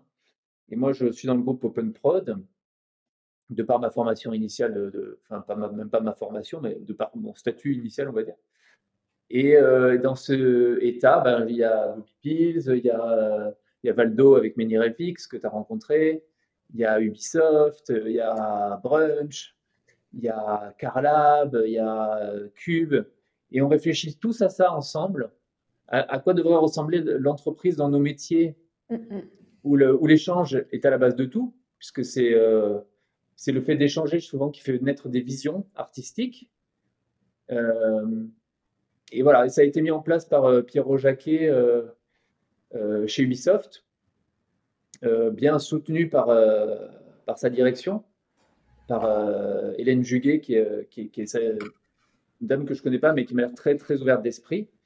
Et voilà, et Pierrot, il a mis ça en place. Et petit à petit, il y, a des, studios qui s'agrègent et on se rend compte qu'on n'est pas seul, en fait, avoir envie d'être des game changers, à avoir envie que les choses bougent, à se dire que euh, même entre studios, on peut échanger des choses. Tu vois, je veux dire, il y a, il y Supermonks, Brunch, Cube. On est clairement concurrents à la base. Hein. on est clairement à peu près sur le même cœur de cible. Et pourtant, on se raconte tout de ce qui se passe chez nous. Et euh, avec les gens qui sont là, on se dit tout. Parce qu'il y a une, envie d'ouvrir, de, de, changer le game. Et, euh, et je pense que c'est vers là qu'on doit aller. En tout cas, c'est ma conviction profonde. Et une envie d'évoluer ensemble, c'est-à-dire euh, aujourd'hui vous êtes embarqué sur cette voie de donner un peu plus de place à l'humain et de repenser l'entreprise et de casser un peu les codes et les modèles qu'on apprend depuis le, plus jeune âge. vous vous embarquez sur un chemin où aujourd'hui c'est pas très connu, ces, ces, modèles ils sont encore à construire et à adapter pour un secteur, donc vous avez décidé de plutôt que vous euh, euh, tirer entre les euh, comment on dit tirer entre les pattes tirer entre dans les pattes tirer dans les pattes de, de, fonctionner vraiment ensemble et, et, de vous donner en fait ces astuces ou ces réflexions que vous allez pouvoir tester et mettre en place chacun de vos côtés pour évoluer et avancer plus fort mais aussi plus vite sur cette réflexion et cette voie c'est plutôt c'est plutôt beau et assez idéaliste je trouve comme comme modèle mais bah, c'est idéaliste, mais pas utopiste. Non, on est, d'accord, c'est clair. par des idéaux, mais pas par une utopie, je pense. Parce qu'il y a beaucoup de boîtes, pas forcément dans notre domaine, mais dans plein de domaines, qui ont déjà mis en place l'entreprise libérée et, pour qui ça marche de dingue. Et même des boîtes qui ont été sauvées au moment où elles ont mis ça en place. Euh, je pense à Harley Davidson, tu vois, qui est un exemple souvent donné. Harley Davidson est en train de se casser la gueule. Ils ont dit bon, allez, on va laisser euh, les employés décider de comment ils veulent euh, porter l'entreprise. Et je crois que les employés ont dit, bah, on aimerait bien euh, le vendredi ne pas bosser, mais aller plutôt, parce qu'ils sont tous en Harley, les gens qui bossent chez Harley, aller conduire nos Harley sur la route. On a envie de, ça ferait du bien à tout le monde et tout. Et du coup, les mecs sont allés conduire leur Harley sur la route. Et ben, meilleur pub au monde, ils sont nés les gangs de, pas des gangs forcément, mais les groupes de bikers. Et tu, tu vas arriver sur les, les, routes américaines, ces mecs avec leur Harley. Tout le monde a eu envie d'avoir une Harley parce qu'ils avaient l'air trop cool, ces mecs. Mais les mecs, c'était des mecs qui bossaient aux usines Harley à la base, si tu veux. Les premiers bikers, les premiers groupes de bikers. Et du jour, enfin, tu vois, le, que le fait de leur laisser leur cinquième jour pour aller kiffer leurs produits qu'ils construisent eux-mêmes et pour parler et quelque part représenter leurs produits, ben, ça a sauvé Harley Davidson.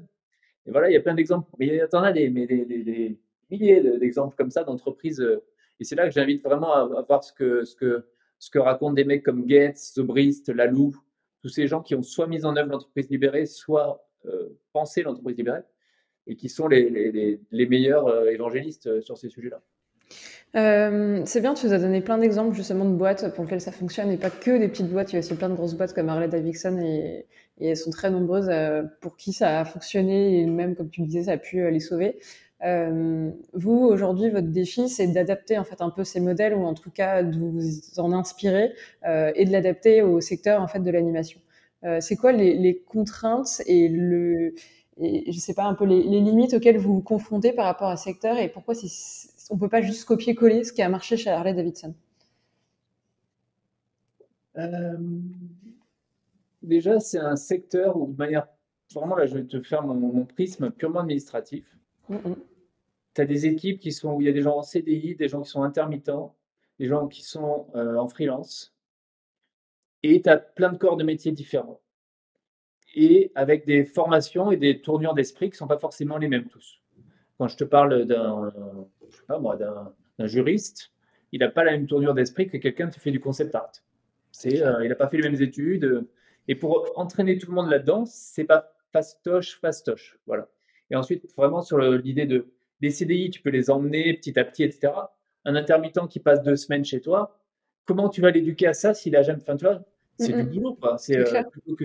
Lui, il a juste envie peut-être de poser son cul derrière son ordi, de dire, on lui dit, tu fais ci, à 19h, c'est fini, ou à 18h30, et euh, tu rentres chez toi. Et lui, d'ailleurs, euh, d'ailleurs, on force personne à adhérer à un autre truc, si tu veux. En revanche, si dans deux semaines, tu arrives à le convaincre que. Parce que tu l'as invité à assister à une réunion où il se dit, mais pourquoi on m'invite à assister à cette réunion qui est de décider la couleur du papier, du papier chiotte, tu vois. Je te donne un exemple qui n'existe pas, mais euh, et ben peut-être qu'après il va être, il va évangéliser le truc. Quand il va être dans une autre boîte, il va dire, bah attends, mais moi la couleur du papier chiotte ici, je suis pas bon, on m'a demandé de choisir la couleur du papier chiotte. Pourquoi ici le papier chiotte il est blanc? Pourquoi on fait pas du papier chiotte avec Bambi dessus? Et euh, il y a aussi donc il y a cette difficulté de, gens qui passent, qui viennent, qui sortent, etc. Et comment tu les introduis dans le dans le truc? Là où euh, une célèbre entreprise libérée est ailleurs, euh, qui s'appelle Ailleurs, H-A-I-E-R, qui est chinoise, ils sont des milliers, ils sont en Chine. C'est pas le pays où tu te dis, euh, naturellement, tu te dis que c'est les plus. Bon, bref, c'est peut-être une vision biaisée que j'ai des entreprises chinoises. Mais, et ça marche pourtant, tu vois. Et donc, ils ont réussi à construire ça, mais sur, sur le, concept de CDI. Nous, la difficulté, je pense que c'est c'est ces gens qui passent et qui, et qui s'en vont, mais c'est aussi la chance. C'est-à-dire que s'ils ont, s'ils ont adhéré à ce qu'on leur a montré pendant deux semaines, trois semaines, trois mois, quatre mois, ils peuvent aller en parler ailleurs, tu vois. Et, euh, et là, on devient, on devient des game changers parce que on n'est plus juste dans une petite boîte à faire nos trucs. On, on, porte, on véhicule quelque chose aussi de, de, de plus fort. Et c'est pour ça aussi que j'aime bien l'idée de. J'emploie plus souvent le mot société qu'entreprise parce qu'entreprise, c'est très beau, c'est entreprendre, c'est cool, c'est faire des choses, c'est oser, c'est y aller. Mais société, c'est social, c'est faire société. Et ça ne s'arrête pas au mur de la société. C'est tout autour. Si tu peux un peu rayonner, tu vois, sur ton quartier, sur euh, tu peux faire des initiatives. Euh, nous, on va, mettre en place des initiatives là très prochainement où l'ensemble des, euh, personnes qui travaillent chez nous pourra choisir une action caritative et le jour où, ils la le jour, déjà le jour où ils vont se mettre le temps qu'ils vont passer à choisir l'action, déjà ils seront payés à le faire par la boîte et par quelque part par nos clients qui nous payent à faire des films, ben, ils ne sont pas payés à faire ça, l'argent n'ira pas là. Le jour où ils vont le mettre en œuvre, la boîte les paiera aussi pour aller la mettre en œuvre, que ce soit nettoyer une plage, aller voir des, des personnes âgées en maison de retraite, je ne sais pas ce qui va en sortir, hein, c'est un stade d'ébauche. Mais quelque part, tu vois, là on fait société on est plus, on est, euh, parce que toi, chez, chez, toi, tu peux changer, euh, tu peux aller voir, euh, tu peux faire du bénévolat, mais tu es toute seule. Tu vois ce que je veux dire? Et là, il y a 80 personnes. c'est tout de suite, ça prend des proportions beaucoup plus importantes. Et on est une toute petite boîte. Mais, mais ça existe dans des grandes boîtes. Hein. Il y a des, grosses boîtes françaises qui font ça. Alors, il y a la notion de team building derrière. C'est jamais complètement philanthropique, absolument dénué de. Et, et on va pas se mentir. Nous, nous, si ça renforce les équipes, c'est tant mieux. Mais voilà, faire société et se dire qu'on peut rayonner au-delà d'être. On n'est pas juste un studio d'animation qui fait des petits, euh, des petits Mickey. On peut aussi être des gens qui, pensent la société de demain. Et c'est aussi pour ça que dans notre euh, studio, tout ce qui est euh, écologique, engagement écologique, commence à prendre, à devenir vraiment très important. C'est vraiment, on commence vraiment à réfléchir chaque achat. Est-ce que parce qu'on est une entreprise, on est une un, comment dire, on est un, secteur d'activité absolument dégueulasse. C'est-à-dire les ordinateurs, c'est dégueulasse. Euh, le numérique, c'est dégueulasse. Ce qu'on est en train de faire, toi et moi, de se parler en vidéo, c'est dégueulasse. Tu vois, on consomme de dingue. On est vraiment des gros, gros consommateurs. Donc, comment faire pour réduire notre empreinte carbone?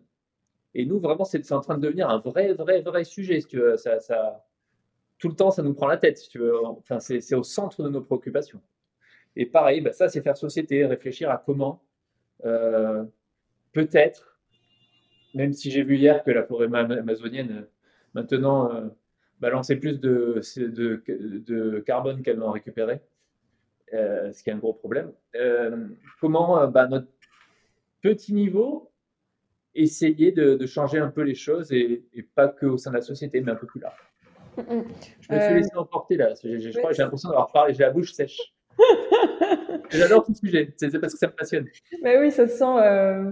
Et justement, j'allais te demander qu'est-ce que ça apporte euh, à, tous ces gens que, tu embarques avec toi dans, cette aventure, que ce soit ceux qui sont de passage ou qui sont en CDI euh, ou les intermittents. Et tiens, on a en partie euh, répondu, à savoir que ça devient des nouveaux relais pour euh, peut-être aussi communiquer sur ces systèmes ou ces modèles qui sont alternatifs mais qui existent et qui peuvent et qui marchent euh, et qui peuvent justement être transposables et marcher dans d'autres boîtes. Euh, et du coup, comme tu le disais, vous êtes plus juste un, noyau ou un club fermé, mais euh, vous pouvez vachement plus rayonner grâce à ces gens qui bah, vont vivre de l'intérieur, mais du coup derrière vont pouvoir aussi en, parler. Euh, tu as aussi développé tout ce que ça apportait humainement en fait, de faire partie de cette aventure, à la fois en termes de citoyens, mais aussi de, personnes, pour bah, se poser des questions sur notre monde d'après. Ça passe par le développement durable, mais aussi euh, une société plus large, euh, savoir euh, vivre, vivre à Paris, mais aussi vivre avec d'autres générations. et ça passe par les missions que, caritatives que vous, vous comptez faire. pour toi, ça apporte encore d'autres choses, justement, à tous ceux qui vont bosser à Supermonks ou dans un genre de, de système d'entreprise je, je, crois que, je crois que ça, ça donne ce qu'on cherche tous, ça donne du sens. Ça donne du sens parce que comme j'en parlais tout à l'heure pour euh, Pompon Ours, faire un dessin animé qui, qui, apporte des bonnes valeurs aux enfants, ça donne du sens. Mais euh, réfléchir au quotidien, à faire les choses un peu plus proprement, un peu plus euh, avec une logique éco-responsable, socio-responsable, ça, ça, ça te, tu te sens mieux quand tu te couches le soir? Tu, tu te dis, je vis peut-être dans un, je vis peut-être dans un monde un peu crasse-pouille, mais euh, moi, au moins, j'ai pensé, j'ai pensé aujourd'hui, j'ai fait quelque chose. Et je, repense euh, Steve Vincent, notre leader RD, un jeune leader RD plein de talent, qui m'a dit il y a un an et demi peut-être, il m'a dit Ouais, mais moi, en fait, euh, on était en train de discuter salaire, tu vois, tout bêtement, les normales. Et on, se met à dériver vers, d'autres choses. Et il me dit Moi-même, je me demande si je ne vais pas arrêter ce métier c'est plus en ligne avec euh, mes valeurs. Je dis, mais je, je comprends pas en fait. Il me dit, ben, on est dans un secteur dégueulasse. On fait des les ordis, c'est dégueulasse. Moi, je suis leader RD, mais euh, donc lui, il travaille avec des ordis tous les jours. Et puis les ordis, euh, c'est des, des, bêtes de guerre, si tu veux. Puis il connecte les ordis, il fait que les ordis marchent ensemble, enfin, pas, avec des câbles, mais avec des, logiciels. Et donc il est au cœur de la machine polluante quelque part, et donc il se pose la question, il se dit, mais moi, est-ce que c'est vraiment le sens de ma vie, quoi? Eh ben, si tu lui dis, écoute, oui, on est un peu, oui, de, de, de, comment dire, de base, on est une industrie polluante, mais nous, ce qu'on va essayer de faire, c'est sortir, de sortir petit à petit, tu vois, de petit à petit réfléchir à ne plus trop l'être, à l'être moins, et en plus à ce que les, ce qu'on va sortir et ce qu'on va faire, ce qu'on va sortir comme image, comme film, Pompon ours, je te donne l'exemple, plus les actions qu'on va entreprendre, et eh ben ça va peut-être compenser un petit peu ça, quoi c'est pas juste produire, produire, produire, produire, produire, produire. C'est euh, produire pour vivre, nourrir les familles, etc., Mais le faire correctement et le faire avec une, un engagement euh, et socio-responsable et éco-responsable. Mm, mm. C'est donner du sens. Ouais.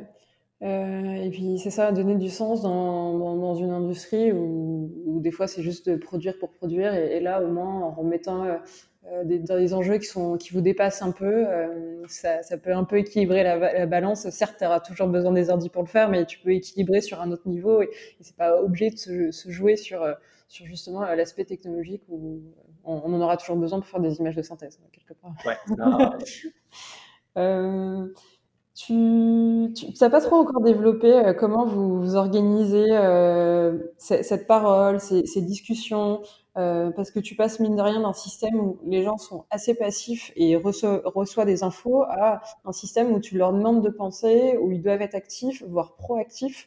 Euh, comment ça s'organise?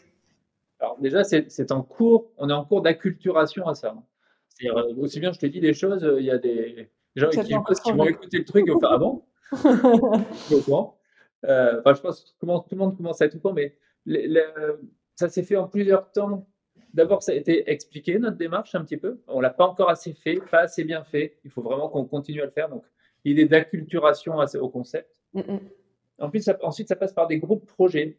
Le groupe projet, ça peut être, je, je, ne sais pas, mais par exemple, euh, un des tout premiers groupes projets, ça a été comment bien faire une visioconférence. Ben, par exemple, en, en, se débrouillant pour pas avoir une canette de coca sur la table, en bouffant pas en parlant, en faisant pas autre chose, tout en... Parfois, tu es en conf, tu es à 18, tu fais autre chose, tu vois. Mm, mm. Moi, le premier, et, on me l'a reproché déjà en me disant, attends, mec, tu as créé, tu as porté le groupe projet visioconférence et tu... Et, et j'ai dit, oui, tu as raison.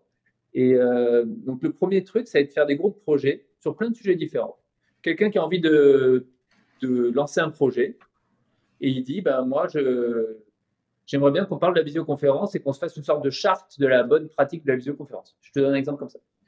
Et l'important pour un groupe projet, c'est d'avoir un animateur qui va, euh, c'est souvent celui qui lance le projet, mais qui va stimuler les gens, qui va organiser les réunions, qui entre les réunions va les appeler. Alors, tu as pensé au fait à ça, à cet aspect-là du truc? Et un communicant qui, lui, est une sorte de secrétaire, en fait, qui va tout noter dans un outil que nous, on appelle, que nous, on utilise Notion, euh, l'outil Notion, où on note tout ce qui se passe, tous nos gros projets sont dans Notion.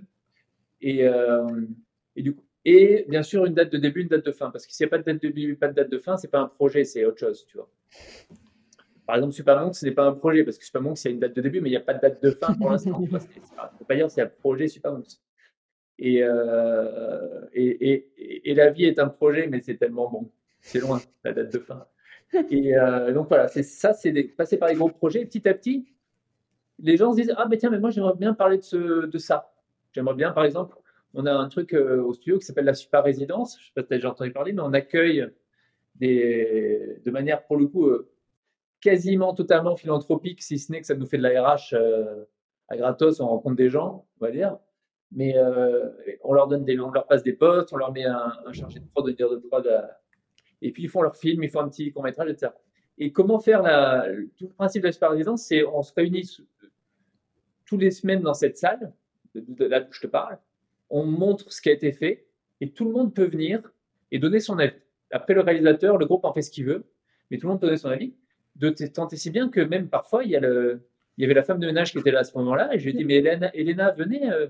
Elena est venue et disant, ouais, mais ça, j'ai pas compris, euh, pourquoi ci, pourquoi ça, ça, c'est super bien, j'adore ces couleurs, etc. Et comment maintenir ça quand on est en distanciel? Comment maintenir cette. Euh, parce que c'est très physique, ces, ces réunions, c'est très levé de doigts, machin, prise de parole. Et bien, il y a Morgane chez nous qui a porté le, projet de bah, comment on fait de la super résidence en distanciel.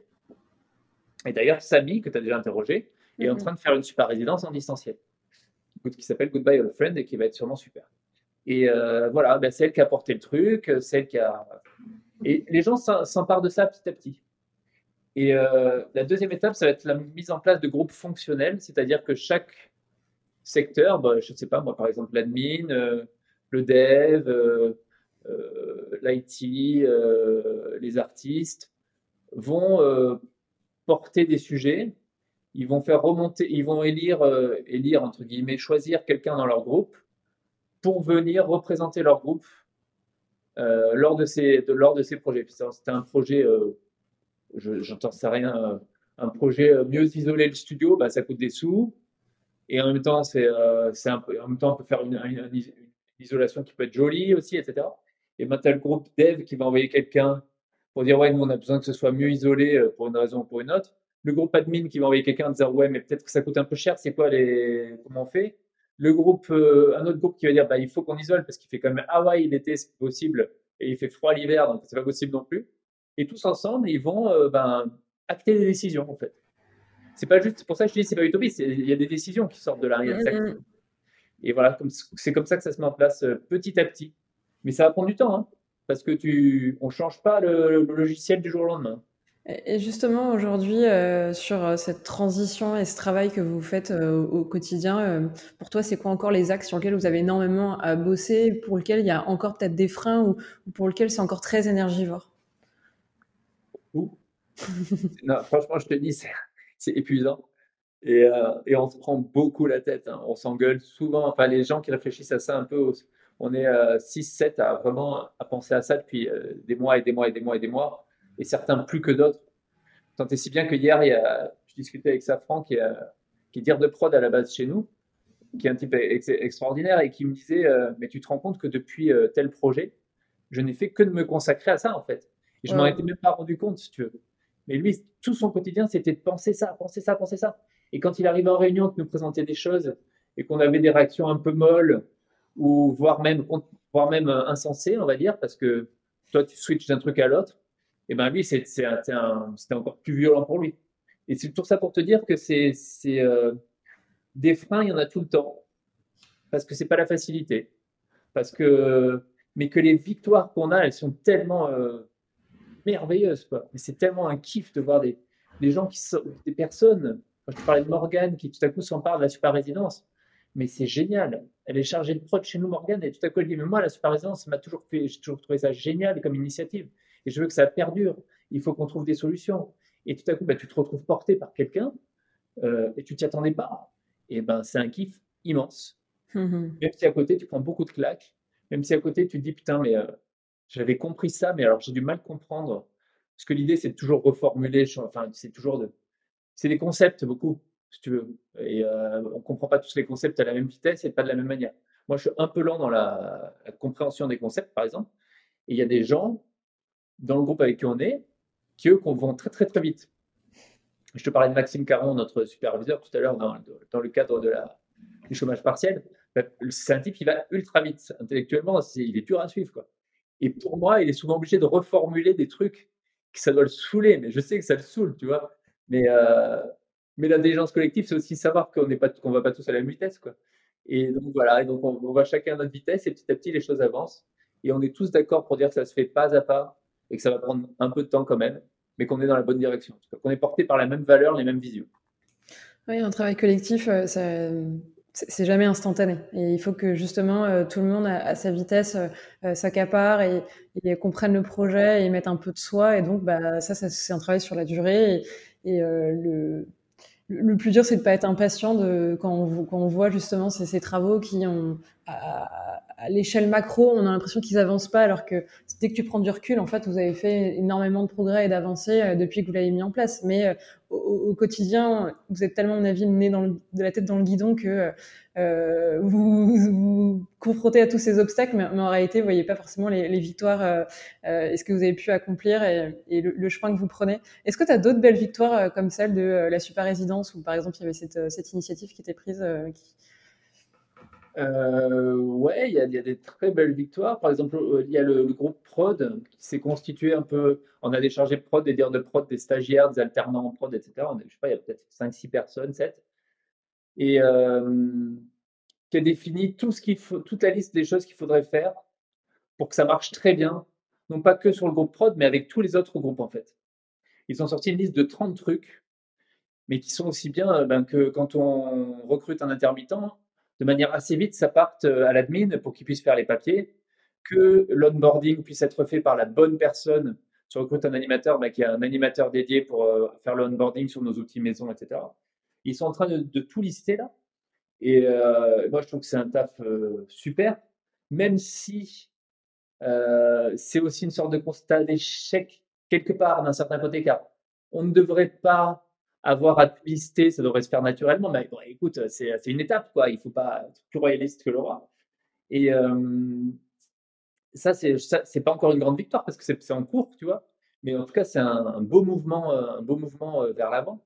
Et puis non, mais la, manière dont beaucoup de gens se disent, ben, je peux être écouté aussi, je peux être entendu. Euh, D'être des gens qui n'osaient pas lever le doigt, tu vois, et qui petit à petit vont oser, commencent et vont commencer vont de plus en plus lever le doigt parce que on ouvre la porte à ça. On ouvre le, champ des possibles de ah ben au fait euh, moi je pense qu'il faudrait mieux faire euh, j'en sais rien je vais te dire une connerie il faudrait mieux euh, réfléchir dans ce sens-là que dans un autre sens. Et là tout le monde va faire putain mais eureka quoi. Mais t'as mais as raison mais pourquoi, tu te tais depuis 5 ans?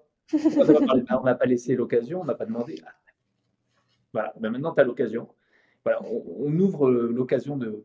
Et ça, c'est une victoire quotidienne. Franchement, il y a des petites victoires au quotidien. Et euh, il y a des petites défaites aussi. Mais, euh, mais l'un dans l'autre, il y a plus de victoires, moi, je trouve. Moi, je suis assez positif. Et ça sent. et puis, il faut surtout que, que, vous y croyez à, ce modèle, sinon, il ne se mettra jamais en place. Mais c'est, je trouve ça très beau de, donner la place en fait à, chacun et de remettre vraiment l'humain au centre, et y compris dans, dans, une société où chacun est très différent et, a des tempéraments différents, euh, tu as forcément certains euh, dans des systèmes un peu plus euh, traditionnels qui prennent le dessus et qui en fait imposent un peu leur idée. là, vous donnez un peu la, la parole et, la place à chacun pour que toutes les idées soient exprimées et entendues et qu'ensuite collectivement vous orientez en fait le, navire dans une direction ou dans une autre. Mais en tout cas, je ne sais pas si, en tout cas, on donne la possibilité que ça arrive. On ouvre la possibilité. Après, mais c'est un travail qui va prendre un peu de temps à ce que tout le monde réussisse à prendre la parole? Et c'est le rôle du fameux animateur de groupe de justement réussir à faire que tout le monde soit entendu. C'est un métier hyper sociable, de sociabilité, social, social, sociable, je sais plus. Euh, en tout cas, il a un rôle vraiment de, faire. Je parlais de faire société. L'animateur, c'est vraiment celui qui permet de faire société. Euh, on va conclure ensemble le podcast. À moins que tu avais encore autre chose à, communiquer justement sur. Des euh, heures, mais des heures. Moi, je peux en parler pendant des heures. Mais euh, non, euh, je. Vas-y, dis-moi, concluons. Non, non, mais sinon, on fera une, masterclass sur comment mettre en place une entreprise libérée. Ah bah, quand... parce que moi, je suis le moins intelligent de tous ceux qui réfléchissent à ça. Donc, il faut demander vraiment aux experts. Mais si on, si on, on, invite les experts, euh, on risque de perdre tout le monde, alors que si, si Pierre, tu, tu tout le monde en fait, Très bien. Euh, bah, écoute, on va conclure ensemble. Euh, je crois que tu as, noté au, préalable des gens que tu avais envie d'entendre pour de futurs épisodes. oui, bah, oui, comme tu me disais. Et moi, je pense qu'il faut peut-être. j'ai écouté les, tous les, j'ai écouté tes podcasts. Il y a beaucoup de graphistes, etc. C'est hyper intéressant. Et je pense qu'il faudrait peut-être élargir aux gens qui qui, euh, qui font le métier mais qui ne sont pas forcément graphistes. Mm, mm. Et donc j'ai noté Franck Petita, qui est le, dont j'ai parlé, qui est le dirigeant de l'école euh, de l'Institut Méliès, parce que je pense que les écoles ont un rôle de ouf dans notre métier, qu'elles certaines partent sur des mauvaises, euh, mauvaises directions. Je ne comprends pas qu'il faille faire. Je comprends pas que toutes les écoles aient vu une cinquième année pousser au bout de la quatrième. Euh, et je pense qu'il y a beaucoup de choses à interroger sur les écoles, sur leur fonctionnement. Euh, il y, en a, Franck est un type super, hein, je sais qu'il, par rapport aux horizons dont viennent les gens, il arrive à, les, faire intégrer dans les écoles, etc. dans son école. Euh, mais il y a des écoles qui sont des boîtes à pognon. il y a des, ce qui fait aussi que, comme ça coûte très cher, ben le, graphiste, quand il sort de, enfin l'artiste, quand il sort de l'école, bah, il demande, euh, il faut qu'il rembourse son emprunt étudiant, tu vois. Donc, euh, ça fait augmenter les prix et petit, ça peut petit à petit un peu étouffer le marché, quoi. Si enfin, si, parce que les prix bougent pas trop, hein, en gros, hein, les financements. Par contre, si tous les salaires augmentent, bah, c'est une galère. Donc, je pense que sur les écoles, il y a un vrai, un vrai sujet, tu vois, savoir leur pédagogie, pourquoi ils font les choses comme ça, pourquoi ils ont rajouté une cinquième année, est-ce que c'est juste pour faire du pognon ou est-ce que ça a un sens? Voilà, de manière un peu innocente. Euh, les écoles, il y a le CNC dont j'ai parlé. je suis convaincu qu'il faut que tu discutes avec quelqu'un du CNC pour comprendre comment c'est gaulé le CNC. Parce que le CNC, ça finance quasiment 100% de, mm, de, la production française. C'est l'exception culturelle française. Et si on n'est pas complètement à la dèche par rapport euh, aux Américains, c'est parce que le CNC existe et c'est parce que l'État soutient le cinéma et le cinéma d'animation. Donc au CNC, moi je te conseillerais Pauline Augrin, euh, qui est responsable de la filière numérique, je crois je ne sais pas quel est son poste vraiment officiel, le titre, hein, mais je crois qu'elle est euh, dirigeante ou adjointe à la filière numérique et qui est euh, une, dame vraiment très, très cool. Et puis, dont j'ai parlé, Pierrot Jacquet. Ouais.